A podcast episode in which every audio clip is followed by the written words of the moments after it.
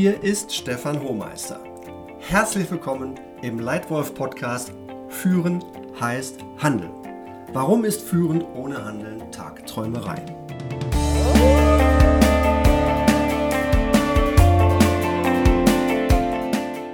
Klasse, dass du heute wieder dabei bist. Im Leitwolf Podcast geht es darum, dass du dich als Führungskraft weiterentwickelst. Und zwar in genau die Führungskraft, die du sein kannst und sein willst. Heute geht es darum, wie du vom Denken ins Handeln kommst. Denn Denken ohne Handeln ist Tagträumerei. Oder hast du schon mal in deinem Leben irgendetwas erlebt, das dich erfolgreicher gemacht hat, ohne dass du gehandelt hast? Sei so nett, wenn ja, schick mir mal ein Beispiel.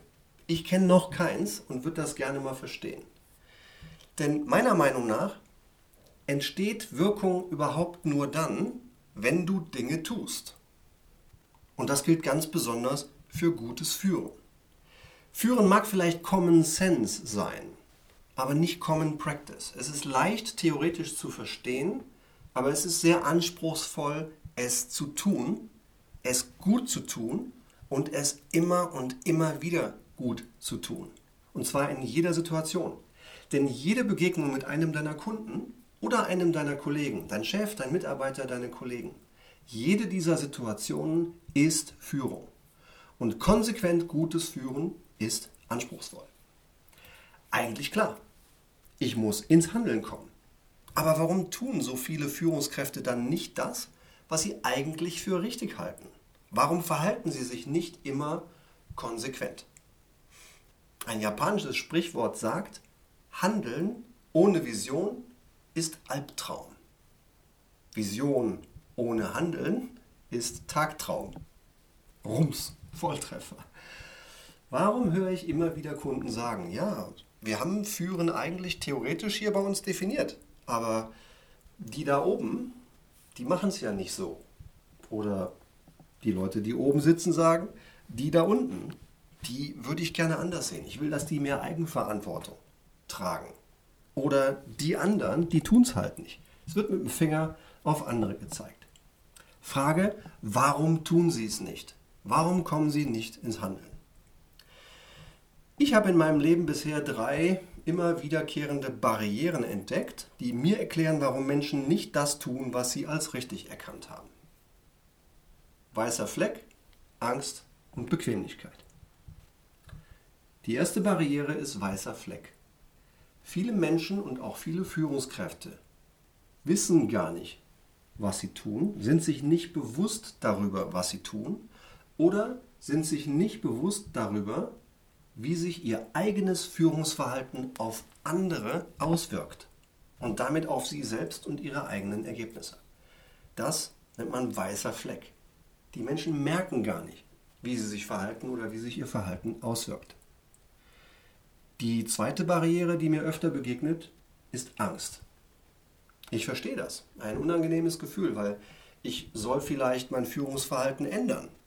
Ich soll etwas aufgeben, was ich viele Jahre gemacht habe und was auch viele Jahre funktioniert hat. Und ich soll das weiterentwickeln oder verändern und dafür was Neues annehmen. Klar entsteht Angst. Und Angst ist auch völlig in Ordnung. Angst ist sogar gut. Angst machen mir nur Menschen, die keine Angst haben. Angst zu haben ist völlig in Ordnung. Nur, gute Führungskräfte lassen sich von ihrer Angst nicht davon abhalten, trotzdem das Richtige zu tun. Das ist die zweite Barriere, die mir immer wieder begegnet. Menschen haben einfach Angst vor etwas. Und die dritte Barriere, warum Menschen manchmal nicht das tun, was sie eigentlich als richtig erkannt haben, ist Bequemlichkeit. Es ist einfach bequemer, so weiterzumachen wie in der Vergangenheit. Denn Veränderung und Entwicklung kostet Kraft. Und die will ich lieber sparen. Bleibe ich lieber bequem auf dem Sofa und mache weiter so wie bisher. Und wie löst man das nun auf? Wie kriegt man denn eine ganze Organisation, eine ganze Firma, ein Team und Menschen dahin, sich so weiterzuentwickeln, wie das für die Firma und den Einzelnen richtig ist? Ich glaube, es ist wichtig, dass man misst, was man will. You get what you measure. Du kriegst das, was du misst. Und ich freue mich darüber, dass immer mehr Kunden in der heutigen Zeit nicht mehr nur das reine kurzfristige Geschäftsergebnis messen. Das ist und bleibt natürlich wichtig. Ja? Aber sie gucken nicht mehr nur auf das Quartalsergebnis und auf das Einjahresfinanzergebnis, sondern sie gucken auch auf das Wie, auf die Art und Weise, wie Führungskräfte führen. Sie messen diese Führungsleistung und sie bewerten und belohnen sie. Weil das ist der Hauptjob einer Führungskraft, andere zu Erfolg zu führen.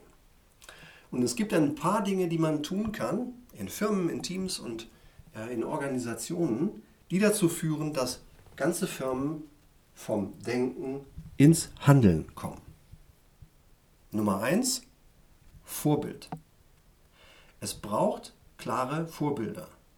Ein klares Führungsleitbild, klare Prinzipien, klar definierte Verhaltensweisen. Wichtig ist aber auch, dass das nicht nur in der Theorie an der Wand hängt und im Onboarding-Booklet, sondern dass es auch gelebt wird. Und dann darf es eben nicht so sein, dass Führungskräfte mir sagen, Stefan, aber manche bei uns predigen Wasser und trinken selber Wein. Es gibt eine Zweiklassengesellschaft. Und das ist nicht gut. Es braucht mehr Konsequenz. Klares Vorbild, das auch gelebt wird. Zweitens, es braucht Gelegenheit. Gelegenheit, dieses als gut erkannte und als gut definierte Führen auch zu zeigen. Zum Beispiel, wenn ich erstmals Führungskraft bin, bekomme ich vielleicht für ein halbes Jahr einen Praktikanten. Kann ich also in, innerhalb meiner jetzigen Aufgabe erstmals führen. Oder ich bekomme eine neue Aufgabe. Alles Gelegenheiten, das richtige Führungsverhalten zu zeigen. Oder ich gehe ein richtig gutes Führungstraining und lerne nicht nur theoretisch, sondern kriege ein paar praktische Führungswerkzeuge an die Hand und kann sie trainieren. Im Erleben und im aktiven Trainieren mit anderen Führungskräften das Handeln trainieren. Also zweitens Gelegenheit. Und drittens Konsequenz. Wenn ich gutes Führungsverhalten in meiner Organisation sehen will, dann muss ich das messen und aus dem, was ich messe, folgerichtige Handlungen ableiten. Und folgerichtig heißt, im guten Fall, wenn jemand sehr gut führt, richtig gute Geschäftsergebnisse bringt und auch viel Potenzial für gutes Führen zeigt, dann dieser Person schrittweise mehr Führungsverantwortung geben. Immer ein kleines bisschen mehr, als diese Person glaubt, tragen zu können. Leicht draußen aus der Komfortzone. Denn gute Leute, motivierte Leute können immer sehr viel mehr, als sie sich selber zutrauen. Das ist eine richtig gute Konsequenz. Wer gut führt und mehr Potenzial hat, kriegt mehr Führungsverantwortung. Und im weniger guten Fall, wenn jemand aus Versehen Führungskraft geworden ist, das kann passieren, oder gar nicht führen will, ja, dann muss die Konsequenz eben heißen, raus aus der Führungsverantwortung und rein in eine andere Aufgabe. Das ist nicht schlimm, es ist einfach nur anders. Es muss nur konsequent sein. Das sind die Tipps, die wichtigsten Tipps, die ich dir geben kann, damit du als Führungskraft, du mit deinem Team oder du mit deiner Firma rauskommst vom Denken und reinkommst ins Handeln. Möchtest du konkrete Tipps oder Unterstützung, wie gutes Führen in deinem Unternehmen in Handlung umgesetzt wird, dann melde dich bitte sehr gerne bei mir per E-Mail oder über meine Website und wir telefonieren einfach mal komplett in Ruhe über deine Fragestellung. Wäre mir eine Freude, melde dich bitte gerne. Oder möchtest du mehr Tipps zu gutem Führen? Dann besuch doch einen meiner kostenlosen Workshops. Oder besuche eines meiner Leitwolf-Seminare. Und wenn dir dieser Podcast gefällt, wenn du Anregungen hast, gib mir bitte gerne eine Sternebewertung in iTunes und abonniere diesen Leitwolf-Podcast. Sag mir gerne, was dir gefällt, konkret, und auch was dir fehlt, was du dir vielleicht anders wünschst. Hier erscheinen jede Woche neue Folgen. Vielen Dank für deine Zeit und vielen Dank für deine Aufmerksamkeit. Dein Leitwolf Stefan.